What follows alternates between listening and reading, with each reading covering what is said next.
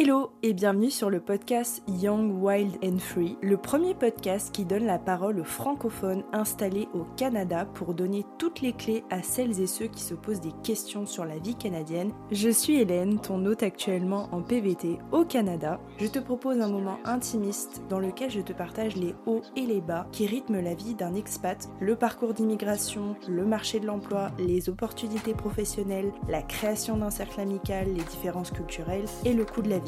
Ce podcast est fait pour toi si tu te poses des questions sur la vie au Canada, tu veux découvrir des retours d'expats inspirants et transparents, tu rêves de nouvelles opportunités professionnelles pour ta carrière, ou tout simplement tu es déjà au Canada et tu veux écouter des histoires de collègues expats.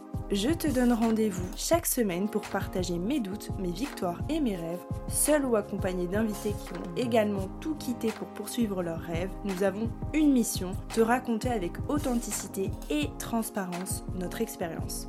Bonne écoute Hello, je fais une petite intro pour cette deuxième partie de l'épisode de Justine. J'ai voulu faire cet épisode en deux parties parce qu'il y a beaucoup de choses à dire. Donc le premier épisode, on a parlé des études au Québec, des jobs, parce qu'il y en a beaucoup fait Justine. Donc si ça t'intéresse, je t'invite à aller écouter le premier épisode dès maintenant. Et dans cette deuxième partie d'épisode, on va parler d'hospitalisation, d'assurance et de la perte d'un proche lorsque l'on vit au Québec. Je te souhaite une belle écoute. En préparant l'épisode, tu m'as confié le, fait d'avoir perdu ta maman lorsqu'elle est venue te rendre visite à Montréal. Est-ce que c'est OK pour toi d'en parler? Est-ce que tu peux expliquer euh, ce qui s'est passé? Oui, tout à fait. Donc, en fait, mes parents m'ont rendu visite en décembre 2018. Euh, donc, on était parti faire un petit tour euh, du Québec. Puis, des fois, on trouvait avec mon père que ma mère avait comme des comportements étranges, mais on soulevait pas, on a fait nos activités, etc. Euh, puis on est retourné à Montréal. Mes parents devaient encore rester euh, une semaine, dix jours à Montréal. On s'est installé dans leur Airbnb.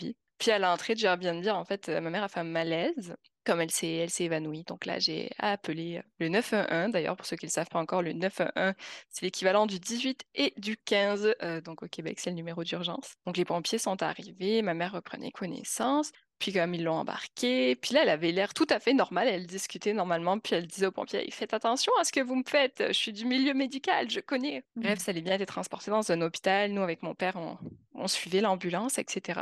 Puis arrivé à l'hôpital, on commençait à faire le dossier euh, d'entrée, puis remplir euh, tous les, formulaires, parce que quand tu n'as pas la carte d'assurance maladie, bah, tu dois remplir tout un tas de formulaires et tu dois payer en avance les frais de l'hôpital. Je sais pas, ça devait être 2000 dollars, 3000 au total, quelque chose comme ça. Puis là, tout d'un coup, mais ma mère comme, elle était dans une salle d'attente, puis tout a changé. C'est devenu une situation très étrange. Je ne rentrerai pas dans les détails parce qu'on ne veut pas savoir ce genre-là de détails. Puis comme on nous emmène à l'extérieur, et là, s'en est suivi une très, très, très longue période d'attente donc, on a commencé à appeler mes frères et sœurs pour les prévenir de qu'est-ce qui se passait. Donc, à ce moment-là, ma sœur était en France et mon frère était en Australie. Donc, c'était un sacré bordel. puis, finalement, on a vu un médecin qui nous a informé que ma mère partait d'urgence, en fait, à l'hôpital universitaire de Montréal pour une opération du cerveau parce qu'ils avaient repéré une énorme masse dans le cerveau. Ce qui faisait en sorte que ça expliquait pourquoi il y avait eu des comportements un peu étranges par l'avant, parce que forcément, quand notre cerveau a comme une masse, ben, tu peux, il ne peut pas agir correctement. Puis comme elle a été opérée d'urgence cette nuit-là, où on a alterné entre téléphone, le stress. À cette époque-là, j'étais en, en, coloc, donc on dormait avec mon père dans une, dans une coloc. On dormait, c'est un grand mot, on dormait pas vraiment, on informait mes frères et sœurs, etc. Tout ça jusqu'à l'appel de la délivrance pour nous dire que l'opération s'était bien passée, qu'on pouvait venir rendre visite pour son intensif du CHU, que forcément, bah, elle n'est pas réveillée parce qu'ils te sédatent quand ils font ce type-là d'opération et encore plus euh, quand c'est d'urgence. Et qui ne savaient pas en fait si elle se réveillerait. Enfin, c'était le, mystère. Et donc là, de son côté, mon frère, elle était déjà avec toutes les assurances au téléphone pour pouvoir être rapatriée au Canada avec ses assurances voyage, etc. C'était parti six mois avec ma belle-sœur donc en Océanie pour être rapatrié. Donc lui, il est parti dans un vol qui faisait un arrêt à Vancouver. Bref, grosse histoire. puis ben, ma sœur est en France, mais elle était enceinte. Et pas enceinte de trois mois, elle était enceinte de six mois, six mois et demi, sept. Donc elle ne pouvait pas venir. Et elle, de son bord, depuis la France, elle appelait tous les médecins qui étaient reliés aux assurances de mes parents pour comprendre comment tout ça allait se passer. parce que oui, il y a des factures. Donc, nous, à l'hôpital, qu'est-ce qu'on venait nous voir? On recevait des factures 15 000 dollars, 20 000 dollars. des choses comme ça. Et là, tu te demandais comment tu vas payer tout ça? Comment ça s'organise? Parce que tes parents, ils avaient une assurance euh, en tant que voyageur? Oui, ben, déjà quand tu réserves avec ta carte bancaire, tu as toujours les assurances ben, avec tes cartes bancaires, là, les visas, etc. Puis comme mon père ayant été toute, toute sa vie toujours très malade, ma mère prenait toujours 10 000 assurances supplémentaires au cas où qu'il se passe quelque chose pour mon père parce qu'on savait qu'il avait des, des, besoins spécifiques. Il s'avère que ces 10 000 assurances-là auront été euh, utiles pour elle finalement. Et donc, euh, ben, qu'est-ce qui s'est passé? Mon frère est arrivé, ma soeur continue à s'occuper des assurances. Pour l'anecdote, mon frère est donc arrivé à l'aéroport à Montréal alors qu'il faisait moins 30 en tongs et en chapeau de paille. Tout le monde l'a regardé très très bizarrement à l'aéroport et leur euh, sac à dos était resté coincé à Vancouver. Donc euh, il est sorti en tongs. Bref, c'est la petite histoire drôle dans, dans l'histoire moins drôle. Puis là, on a passé en fait trois semaines à l'hôpital à attendre de savoir si ma mère se réveillait, se réveillait pas, puis c'est quoi qu'elle avait en fait dans le cerveau, parce que ça prend des biopsies pour savoir euh, qu'est-ce qui, qu'est-ce qui se passe. Euh, donc là, toujours encore avec les assurances pour essayer d'avoir un hôtel à proximité de l'hôpital, tous ensemble, pour qu'on puisse se rendre tous les jours, tous les jours à, à l'hôpital. Puis en fait, finalement, vous voyez, elle se réveillait, mais elle n'avait pas les réflexes que devrait avoir une personne quand elle, quand elle se réveille. Puis moi, en fait, c'était pendant le début de mon deuxième semestre à l'université d'échange. Donc pendant les deux premiers mois du semestre, euh, je suis pas allée en cours. Euh, puis donc je dilais ça aussi avec l'université pour leur expliquer la situation, comment je faisais pour rattraper les cours et aussi avec mon université d'accueil en France parce que j'étais dans le cadre d'un échange. Donc il fallait aussi prévenir l'université d'accueil que je mmh. n'allais pas euh, à l'université là. Enfin, il y avait tout cet arrimage là à faire. L'arrimage des assurances parce qu'il se posait la question du rapatriement est-ce qu'on peut rapatrier la personne tant qu'elle est vivante pour être soignée en France ou pas? Ah, donc ça, c'est ma sœur qui s'occupait de tout ça depuis la France parce que c'était très compliqué à joindre parce que c'est beau être 24-24, oui mais non, avec beaucoup euh, d'heures d'attente de différents intervenants, puis en fonction de quelle est l'assurance, tu as droit à 10 000 intervenants nécessaires. Et aussi, sachez que si en France, ou peu importe, ont des assurances auto, et eh bien les assurances voitures couvrent tu peux trouver de l'argent sur les assurances voitures pour couvrir des parties du voyage. Toutes les assurances, les habitations, les voitures, toutes les assurances possibles et inimaginables, euh, tu peux arriver à trouver des fonds pour euh, les autres assurances. Parce que euh, le nerf de la guerre était là, c'est que ici, donc au Québec, tes assurances sur tes cartes, des assurances qui vont jusqu'à un million de dollars. Les assurances en France, la plupart du temps, sur les cartes bancaires, les gold, etc., sont autour de 150 000 euros. 150 000 à 300 000 euros c'est maximum. Là, je te fais un range. Euh, alors, sûr qu'il y en a plus, il y en a moins. Là, c'était une carte basique, ça sera moins la couverture. Sauf que le coût des soins est très différent. Atteindre 150 000 euh, euros, ça va très vite au Québec. Atteindre 150 000 euros en France, c'est beaucoup plus lent. Donc, c'est ça. Ma soeur a ratissé tous les contrats, tout a été appelé. Elle a appelé ça pendant que nous, on passait toutes nos journées auprès de ma mère à apprendre comment se dérouler le système euh, de santé au Québec. parce que c'est tout à fait différent. les interactions avec les médecins, les infirmières, la découverte de ce qu'est un inhalothérapeute, c'est les personnes qui branchent l'air, qui s'occupent de tout ce qui est au niveau respiratoire de la personne. En France, en soi, c'est soit les anesthésistes, soit les infirmiers qui font ça, ou les médecins. Donc, on a découvert tout ça et on a passé toutes nos journées là-bas jusqu'au résultat de la biopsie qui annonçait que la forme de cancer, que, c'était un cancer finalement qu'avait ma mère, était quelque chose de très rare et très agressif. Euh, qui était donc euh, arrivé comme ça d'un coup. Euh, assez, assez fulgurant. Puis que même si elle se réveillait, en fait, ça serait à vita aeternam qu'il faudrait, il faudrait déjà réussir à soigner ça. Puis ça reviendrait en fait sans arrêt. C'est quelque chose qui ne peut pas s'arrêter, le cancer dont elle était atteinte. Et puis comme dans tous les cas, elle ne se réveillait pas vraiment. C'était comme une mort cérébrale. Son corps agitait, mais son cerveau n'était plus là. Mais là, on a dû prendre la décision de la débrancher pour la laisser partir et de commencer à voir les assurances, mais pour les assurances, la partie funéraire. Et ça aussi, euh, c'est euh, un drôle de, de chemin, parce que c'est pas parce que c'est des assurances funéraires qui sont empathiques. Vraiment pas. Pour toute la partie euh, médecin, tu disais que c'était un petit peu différent avec les échanges, etc. Est-ce que, bon, je sais pas si tu as eu à vivre des hospitalisations en France, mais est-ce que tu remarques une différence quelconque? Est-ce qu'ils sont, je sais pas, plus sympas, plus dans l'empathie?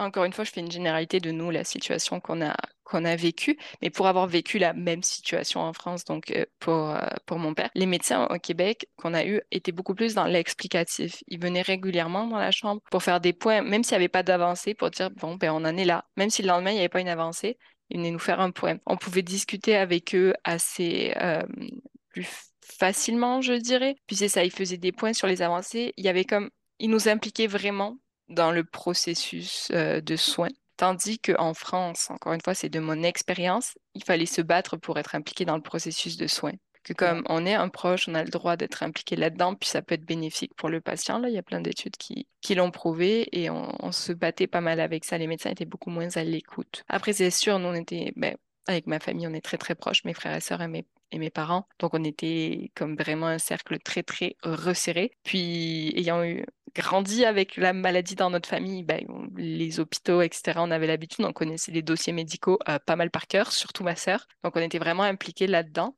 Et c'est là que la différence s'est beaucoup euh, sentie. Puis on avait pas mal sympathisé aussi avec euh, beaucoup d'infirmières qui après ne voulaient plus venir s'occuper de notre mère parce que c'était rendu trop euh, émotif pour, pour eux. Mais on connaissait pas mal tout le monde, de nuit, de jour. Mais c'est ça la grosse différence, c'est l'implication des proches, je trouve, dans le parcours de soins. Dans ce cas-là de gravité. Du coup, qu'est-ce qui s'est passé par la suite concernant les assurances? Oui, de toutes les assurances, euh, les assurances funéraires, euh, parce que donc une fois que, ma mère est décédée à ce moment-là, mais là, euh, personne ne te prévient de qu'est-ce qui va être fait du corps, comment ça va se passer la suite, parce que à l'hôpital, déjà, ils le savent pas eux-mêmes, parce que bah, c'est quelque chose qui est particulier, parce que c'est un ressortissant étranger, donc ils peuvent pas savoir ce qui se passe toi, c'est pas à toi d'appeler des pompes mortes, des pompes funèbres, etc. Parce qu'encore une fois, c'est à la charge de l'assurance, donc tu sais pas. Tu te dis quand c'est que je vais rentrer, tu le sais pas non plus, parce que c'est les assurances qui vont décider quand c'est que toi-même ils vont te rapatrier. Puis là, tu dois aussi faire des choix qui sont euh, est-ce qu'on ramène le corps, est-ce qu'on incinère, qui sont quand même des questions euh, importantes.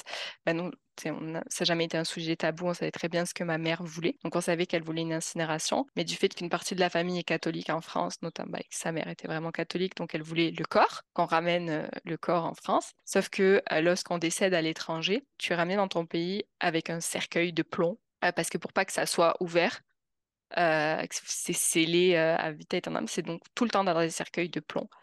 Et euh, c'est quelque chose que tu peux pas, tu peux pas réouvrir le cercueil en France. Il faut avoir une autorisation de la préfecture pour avoir le droit de réouvrir.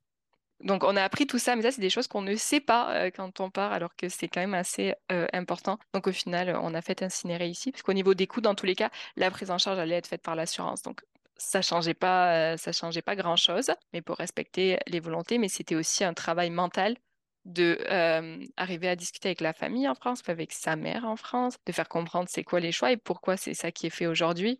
C'est il y a quand même un bris de génération et puis d'expliquer comment ça va se passer. Puis là donc c'est ça, t'essayes de joindre le consulat parce que forcément le consulat on l'avait déjà mis dans la boucle avant pour savoir comment ça se passe parce qu'ils ont plus d'informations que nous. Puis en fait, nous, on cherchait à savoir qu'est-ce qui faisait du corps de notre mère parce qu'il fallait savoir justement incinération, etc. Les assurances refusaient de dire avec quelle pompe funèbre il faisait affaire. Il ne voulait pas nous informer de là où était transformé l'endroit parce qu'il disait que ça ne nous concernait pas et qu'ils enverraient juste les factures. Parce qu'en fait, la partie, euh, oui, transport du Canada à la France ouais, est payée, mais euh, la partie, bah, si tu choisis le choix de ton cercueil l'incinération, ça, c'est de la poche euh, bah, des personnes, comme, comme en France. Là. Et sauf qu'on ne savait rien.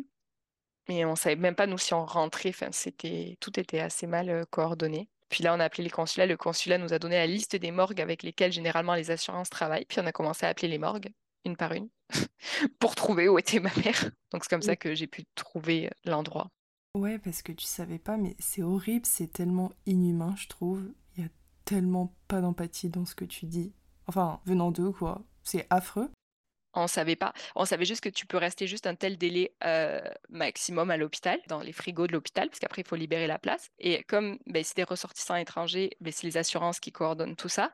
Parce que les assurances ne voulaient pas nous dire où c'était, sauf que ben, nous, on voulait savoir où, où ça allait. Là, j'ai envie de dire forcément. Et donc, nous, on a appelé, on est tombé sur la pompe funèbre. La pompe funèbre, elle ne comprenait pas pourquoi les assurances refusaient de nous envoyer les devis et nous dire, etc. Sachant qu'au final, la paperasse, il faut la faire avec les pompes funèbres, toutes les autorisations d'incinération euh, et les choses qui ont rapport euh, ben, à cette partie funéraire-là. Et donc, nous, après, ce qu'on a fait, c'est qu'on a trouvé l'endroit, les pompes funèbres, on a pu discuter avec eux, nous envoyer tous les devis. Puis l'assurance, même si nous, on savait où elle était, disait non, nous n'avons pas le droit de vous dire où c'est que se trouve le cœur. Donc là, j'ai fini par leur dire c'est bon, regardez, j'ai le devis. Donc me dites pas que vous savez pas où elle est, c'est pas vrai, vous le savez, parce que la pompe funèbre m'a dit ben oui, c'est eux qui l'ont transféré.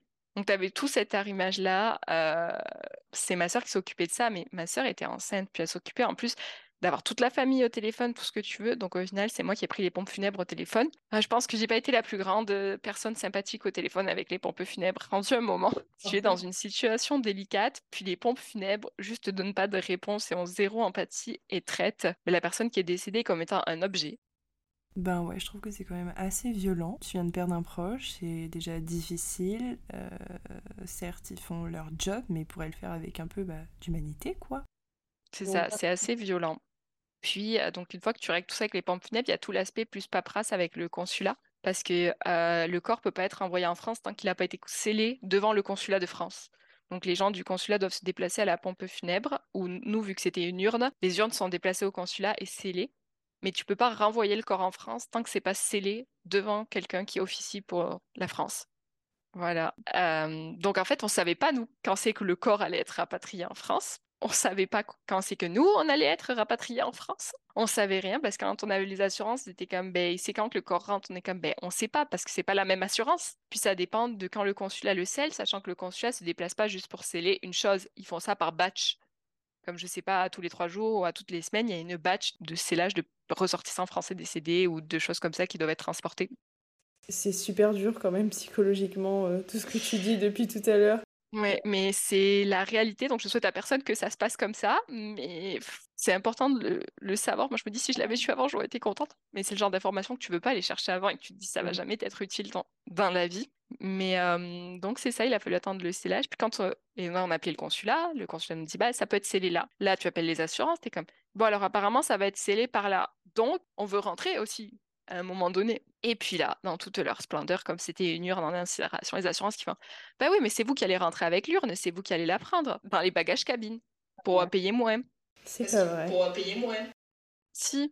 Donc, ils veulent te faire transporter le truc funéraire, sachant que pareil, quand tu as une urne funéraire, il faut un papier qui spécifie que c'est une urne funéraire, puis il faut la cacher parce que les autres passagers dans les avions ils doivent pas savoir que tu transportes euh, quelque chose de funéraire. Mais donc là, les assurances dans toute leur splendeur sont comme, belle là, vous allez la ramener avec vous. T'es comme, oh non C'est dans leur contrat. Ils ont à prendre en charge le, rapatriement, mais forcément, ça leur coûte moins cher si on le prend en bagage cabine que si c'est eux qui rapatrient comme un corps. Au final, ils ont rapatrié par eux-mêmes, hein, parce que nous, on a dit, ben non, donc, euh, donc ça, puis là, c'était, il fallait rajouter des valises, avoir les billets pour tout le monde. Puis ma belle-sœur, ma belle-sœur, elle n'avait pas droit à ce qu'on lui paye son billet. Les billets, ils coûtaient 3000 euros pour rentrer. Ah non, c'était, ça a pu être remboursé plus tard par d'autres assurances, mais euh, et puis euh, il y avait un nombre de personnes limité parce que les assurances prenaient en charge deux personnes, on était quatre, donc il fallait chercher avec d'autres assurances pour pouvoir se faire prendre en charge, tout coordonné pour tous être sur le même avion. Parce qu'au début, ils nous mettaient un peu sur des avions différents. Comme, non, on, va rentrer ensemble. Non, mais ils ont aucune logique quand même déjà de ne pas avoir beaucoup d'empathie. Ils pourraient quand même euh, faire un petit effort. Non, c'est ouais, c'était vraiment comme ça. Puis ben, après, il fallait organiser les obsèques en France, sauf que jusqu'à donc il fallait contacter une pompe funèbre en France pour prendre en charge le corps qui arrivait par avion, mais on ne savait pas quand ça arrivait.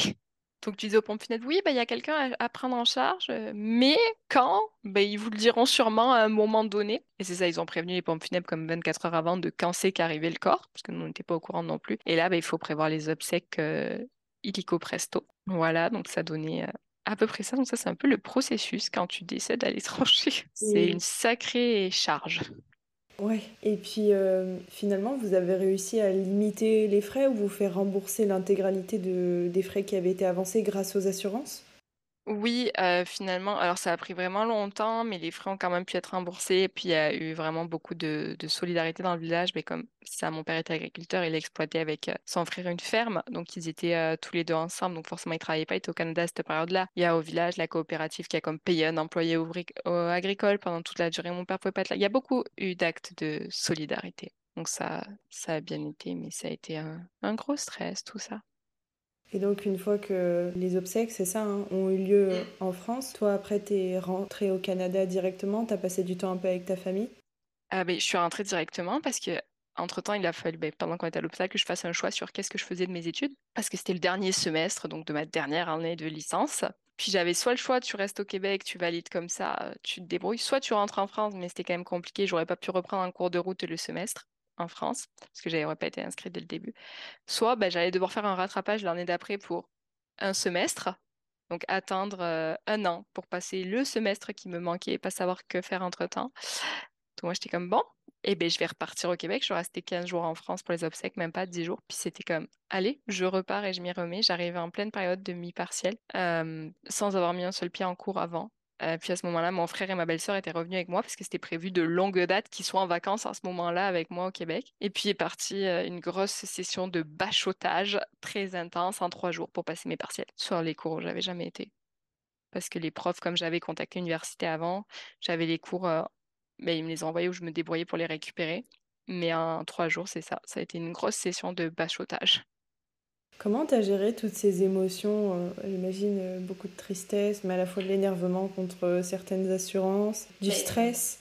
Je pense qu'à ce moment-là, en fait, quand tu es en plein dedans, tu pas le temps d'y penser. Enfin, tout s'enchaîne tellement, tu es tellement dans l'urgence. tes émotions, oui, elles existent parce que tu as un mélange de tristesse, mais en même temps, on avait un moment de quelque chose de d'heureux parce qu'on était, bah, par ma sœur qui malheureusement ne pouvait pas être là, on était tous unis, puis il y a quelque chose de beau quand même de voir à quel point il y avait de l'amour là-dedans. Mais t'as pas le temps de, souffler et de penser parce que tout est toujours intense. Puis c'est ça, il y avait la suite, il y avait, euh, il fallait récupérer les cours, fallait faire la session. Euh, puis moi j'avais toute ma vie ici. C'était vraiment pas le temps de penser. Et je pense que pour nous tous, que ce soit mon père, mes frères et sœurs, tout est retombé comme un soufflé par la suite quand on a eu le temps de réaliser qu'est-ce qui venait de se passer. Parce que quand tu es dedans, tu le sais que c'est quelque chose de grave qui est en train de se passer. Mais c'est pas comme ça que tu as prévu dans la vie que, que ça se passe. Tu te dis pas, mais surtout que, encore une fois, ma mère était jeune, enfin, elle avait début cinquantaine, tu sais, c'est pas, euh, t'es pas en train de penser à ça. Moi, si on m'avait dit qu'à 19, 20 ans, j'allais me retrouver là-dedans, euh, je t'aurais dit, c'est pas possible. Puis t'es, es dans l'urgence, donc t'as pas le temps d'y penser. C'est le retour à la réalité qui est violent. Et justement, tu fais la transition avec ma prochaine question. Si t'as pas pu accepter le changement et tout ce qui s'est passé au moment voulu, comment t'as vécu ça après? J'ai fait n'importe quoi. C'est tout retombé d'un coup, du coup? C'est ça, c'est tout retombé d'un coup. Euh, ben, au début, c'est ça, il y avait mon frère et, ma belle-sœur qui étaient là avec moi pendant 15 jours quand je suis retournée au Canada après les obsèques. Et ma meilleure amie, c'était prévu depuis longue date euh, qu'elle vienne euh, une semaine, dix jours. Donc là, c'était, ça allait bien. Puis ben, après, je me suis retrouvée toute seule. Et il y a eu comme un dédoublement de personnalité de ma personne. Je suis quelqu'un de, de calme, de posé, plutôt optimiste. Puis tout d'un coup, je suis devenue une personne. Je sortais tout le temps, je buvais tout le temps, je faisais n'importe quoi. Je... Mais jamais dans le danger. Mais je faisais des trucs que j'aurais jamais fait dans ma personnalité normale. Comme ça, je suis partie dans un chalet avec que des inconnus où c'est que le truc finissait en partout. Moi, j'étais comme, mon Dieu, je suis tombée où il y avait de la drogue. Moi, j'en prends pas. Et je me retrouvais là-dedans. J'étais comme, oh mon Dieu. Mais après, ça a été des, des mois au début, c'était vraiment bizarre parce que je faisais vraiment n'importe quoi. Puis après, ça s'est un peu calmé et c'était mieux. Et j'ai quand même bien profité. Mais c'est ça, j'ai eu un dédoublement de personnalité. Et puis au final, je pense que le fait de vouloir aussi rester au Québec et encore plus d'aller dans une maîtrise dans l'administration de la santé, il y a un lien avec cette histoire-là, clairement. Un lien de ben, je vais rester parce qu'il me faut faire mon deuil ici. Il y a cette partie-là, c'est certain. Puis tu as envie, mine de rien, de redonner au réseau de la santé une partie de ce que toi, il t'a donné, parce que notre expérience a été très très bonne dans le réseau de la santé euh, québécois à ce moment-là. Donc, je pense qu'il y a tout ça qui est, qui est lié.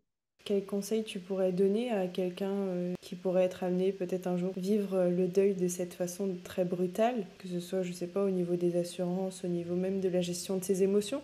Déjà, prenez toujours des assurances quand vous voyagez. Parce que le moment où on est tenté de dire ah non, j'ai pas payé 40 euros pour une assurance, c'est bon. C'est vrai on est toujours mieux d'avoir payé 40 euros que de se retrouver dans la même. Parce qu'on pense que ça n'arrive qu'aux autres et non, ça n'arrive pas que, aux autres. Donc, toujours avoir une assurance. Euh, encore une fois, ici, on a de la chance, on a des assurances à un million là, de, dollars, mais des fois, elles couvrent juste 15 jours ou quoi. Toujours s'assurer d'avoir des assurances pour l'entièreté du voyage. Ça, c'est la base euh, numéro un, parce que même si c'est inutile, il vaut mieux perdre 40 dollars que de se retrouver dans la, dans la merde par la suite pour bien parler, désolé. Puis euh, ensuite, de pas rester seul. Euh, vraiment, moi j'étais entourée là pour ma famille, on était ensemble et il y avait beaucoup d'amour, mais j'avais eu la chance de rencontrer des personnes avant, puis elles étaient au courant de la situation. Puis comme quand j'ai été toute seule, ben, j'ai tout le temps été avec ces personnes-là.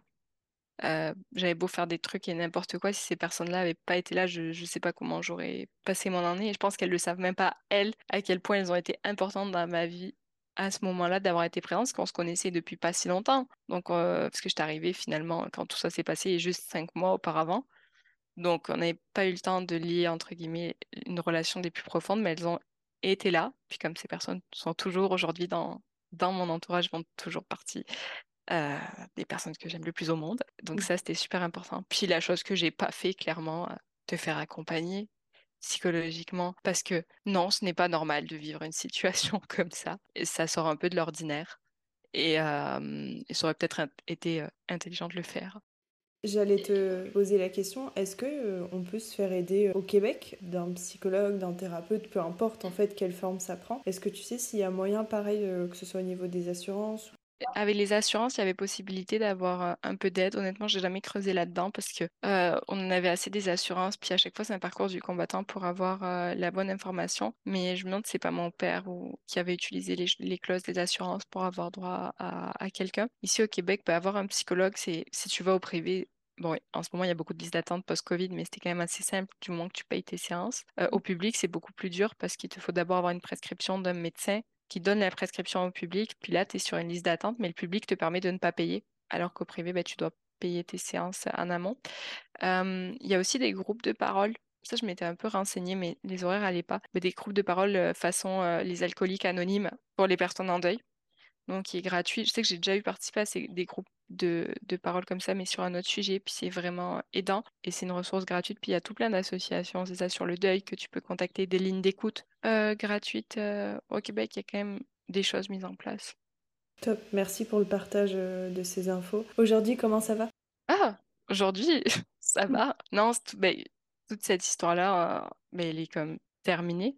Euh, le deuil, en tout cas, il est bien fait et elle m'impacte plus. D'ailleurs, ben, je suis capable d'en parler euh, sans, problème. C'est peut-être un peu décousu, euh, comment je le raconte, mais, c'est, ça va bien. Et puis, je garde pas de cette période-là, entre guillemets, des mauvais souvenirs. Moi, je garde juste l'amour qu'il y avait.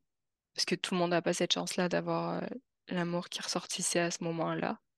Puis je sais que bah, avec mes frères et sœurs, on est comme liés pour toujours. Puis, puis comme je te le disais tantôt, bah, au final, on a vécu deux ans et demi plus tard la même chose pour mon père, mais en France, Euh, ce qui nous a encore plus euh, resserrés. Donc c'est ça.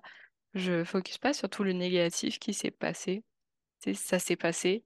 Il y a des choses on n'a pas de contrôle dans la vie. Il faut l'accepter. Même si c'est dur à accepter, même si on n'avait pas prévu ça, même si c'était des vacances et que mon année au Québec devait être super fun et au final j'aurais dû rentrer à la fin de l'année, mais la vie en a décidé autrement. Je suis très philosophique et je crois beaucoup à qu'est-ce qui peut se passer dans la vie, mais il faut retenir euh, ce qui était important puisque je me dis c'est qu'au final moi j'ai eu de la chance d'avoir des parents qui m'ont donné beaucoup d'amour toute leur vie, puis c'est pas tout le monde qui a cette chance-là. Donc oui, j'aurais aimé en profiter 40 ans de plus. Ben, ça arrêté quand j'avais 20 ans, ça arrêté quand j'avais 20 ans, mais j'ai eu 20 belles années.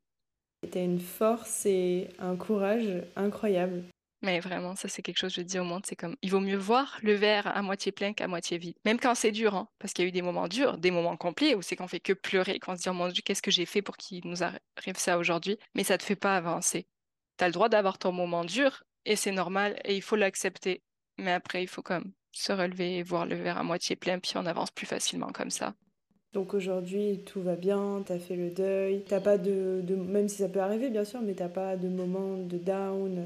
Ouais, les moments de down arrivent toujours, tu sais, quand tu penses à tes parents et que tu dis ils sont plus là, quand j'imagine peut-être mon jour potentiel mariage, ben, tu te dis, hey, je serai toute seule, le jour où j'aurai des enfants, ah, ils connaîtront juste leurs oncles et tantes, pas leurs grands-parents. Toutes ces choses-là de projection, bah oui, c'est difficile parce que c'est pas comme ça que, que tu voyais ta vie. Mais moi, je me dis que tous les jours, je suis guidée par eux de là où ils sont et que ben, on va continuer à avancer comme ça. Puis voilà, mais c'est sûr que ça impacte des choses dans dans ma vie qui sont que, ben oui, quand j'avais 20 ans, ben non, euh, mon but après, j'étais peut-être plus mature que le monde parce qu'on n'a pas vécu les mêmes choses, on n'a pas les mêmes objectifs dans la vie. C'est peut-être ça qui m'a fait peut-être grandir trop vite, peut-on dire ça comme ça, mais, mais c'est, c'est comme ça. T'es en pleine réflexion sur l'ARP. Depuis euh, le début du, du podcast, tout le monde me dit Moi j'ai eu mon PVT, ensuite hop, je me lance dans l'ARP, citoyenneté. Je dis pas que c'est une généralité, hein, je dis juste qu'il y en a plein qui, qui foncent. Qu'est-ce qui fait aujourd'hui que toi t'es en pleine réflexion? Euh, bah alors déjà, moi, j'avais jamais prévu de venir au Québec. C'est le hasard qui m'a amené au Québec pour l'échange universitaire parce qu'il restait que ça comme choix de destination où je pouvais postuler. Donc, je me visualisais pas du tout vivre au Canada. C'était un choix aléatoire pour une expérience euh, aléatoire. Euh, finalement, je suis restée bah, du fait de tout ce qui s'est passé et de tout ce que j'ai découvert pendant l'année. Ok, c'était cool. Je faisais une maîtrise, j'ai commencé à travailler. C'était sympa. Entre-temps, il y a des lois euh, qui ont changé au niveau de l'immigration. Avant, dès que tu avais un diplôme du Québec, tu pouvais te lancer dans le processus de CSQ, de résidence permanente. Puis la loi a changé. Il fallait faire une année de travail à temps complet. Enfin, il y avait des nouvelles modalités. Donc déjà, ça, ça a retardé. Puis comme moi, après, à ce moment-là, je suis rentrée en France, c'est ça pour accompagner mon, mon, père, puis je suis revenue. donc, je respectais pas les cases pour euh, remplir cette RP-là en soi, maintenant, je peux faire ma RP parce que bah, je suis avec mon conjoint ici, euh, que je rencontré ici, mais qui est français, et il remplit les conditions, donc je vais me raccrocher dans tous les cas comme conjoint de fait avec lui. Puis là, entre-temps, il y a quelques mois, la loi a rechangé. Tu peux redemander ta RP juste quand tu as un diplôme du Québec. Euh, donc, ils ont réannoncé cette loi-là, mais on ne sait pas quand c'est qu'elle va rentrer en vigueur encore. Mais euh, dans tous les cas, moi, je peux me rattacher comme conjoint de fait. Mais qu'est-ce qui m'a fait hésiter, c'est que j'ai l'impression que j'ai fait mon tour de ce que j'avais à voir au Québec et ce que j'avais à y faire. Comme je l'ai dit précédemment, je pense que je suis aussi restée au Québec pour faire mon deuil. Mon deuil, il est fait. Et on dirait que ça a bouclé la boucle. C'était comme j'ai vécu des expériences, mais j'avais besoin de prendre ce temps-là pour ce deuil-là. Puis une fois que j'ai senti qu'il était terminé, ben, c'était comme qu'est-ce que je fais là? Et ça, ça s'est passé en plein Covid. Et en plein Covid, on avait euh, les frontières donc étaient vraiment bien fermées. Tu ne pouvais pas faire des allers-retours euh, comme ça de chanter ou tu ne pouvais pas sortir du territoire. Là, je me sentis vraiment étouffée. Entre-temps, il y avait la santé de mon père qui déclinait. Donc, je me sentais en prison au Québec alors que je voulais être en France. Donc, ça n'a pas aidé envers mon amour, envers la, distance, là. Parce que ça, mon plus gros problème étant la distance entre la France et le Québec. C'est pas du tout la vie au Québec. C'est vraiment l'océan qui nous sépare entre la France et, le Québec. Puis bon, après, je suis rentrée en France, donc mon père est décédé à ce moment-là. Puis là, je suis revenue, je t'ai dit, OK, c'est bon, mon permis il périme en août 2024. Je veux pas rester plus longtemps au Québec, je veux être avec mes frères et sœurs. Avec le recul aujourd'hui, oui, j'ai toujours un peu cette envie-là, mais je me dis, je parlais sans doute dans le coup de l'émotion, encore une fois, avec une nouvelle histoire de deuil, forcément, tu as envie d'être avec les personnes que tu aimes le plus au monde. Puis là, à ce moment-là, je voulais juste être qu'avec mon frère et qu'avec ma sœur. puis donc, 2022, ça a été les grands changements pour ma vie professionnelle. j'ai tout éclaté. Puis comme maintenant, en ce moment, je peux le dire, je suis heureuse dans ma vie professionnelle. ma vie personnelle, ben, tout va bien avec mon copain, mes frères et sœurs, c'est mes frères et sœurs. Quoi qu'on a plein de problèmes de succession, mais bon, ça c'est un autre sujet, mais peu importe. Euh, j'aime mes frères et sœurs, tout va bien. Donc je suis comme, hey, ok, il y a un océan de distance, mais ça vaut peut-être la peine de rester et de faire les papiers, même si je reste pas. Mais donc là, à l'ordre du jour, euh, juillet 2023, euh, c'est faire les papiers pour le CSQ. Parce que, mine de rien, on va pas se mentir, il y a aussi l'histoire de combien ça coûte. Hein. La, la, RP, là, ce qui est plus de 2000 dollars, 3000 dollars, c'est quand même un coût aussi. Donc, quand tu n'es pas sûr et que tu te dis, bah, ouais, j'ai envie de rentrer, j'ai envie de faire les papiers. Mais finalement, euh, ça commence à s'aligner vers ça. Merci beaucoup pour ton partage, Justine. C'était vraiment chouette de t'avoir sur le podcast et tu as eu un message hyper important à délivrer. Euh, les assurances, faut surtout pas les négliger et on peut se faire aider si on en a besoin. C'était un sujet pas facile, pas habituel, mais pour moi c'était tellement important de partager ton histoire puisque ça mérite d'être écouté par tout le monde parce que ça peut arriver à tout le monde. Alors merci beaucoup Justine. Merci à toi Hélène.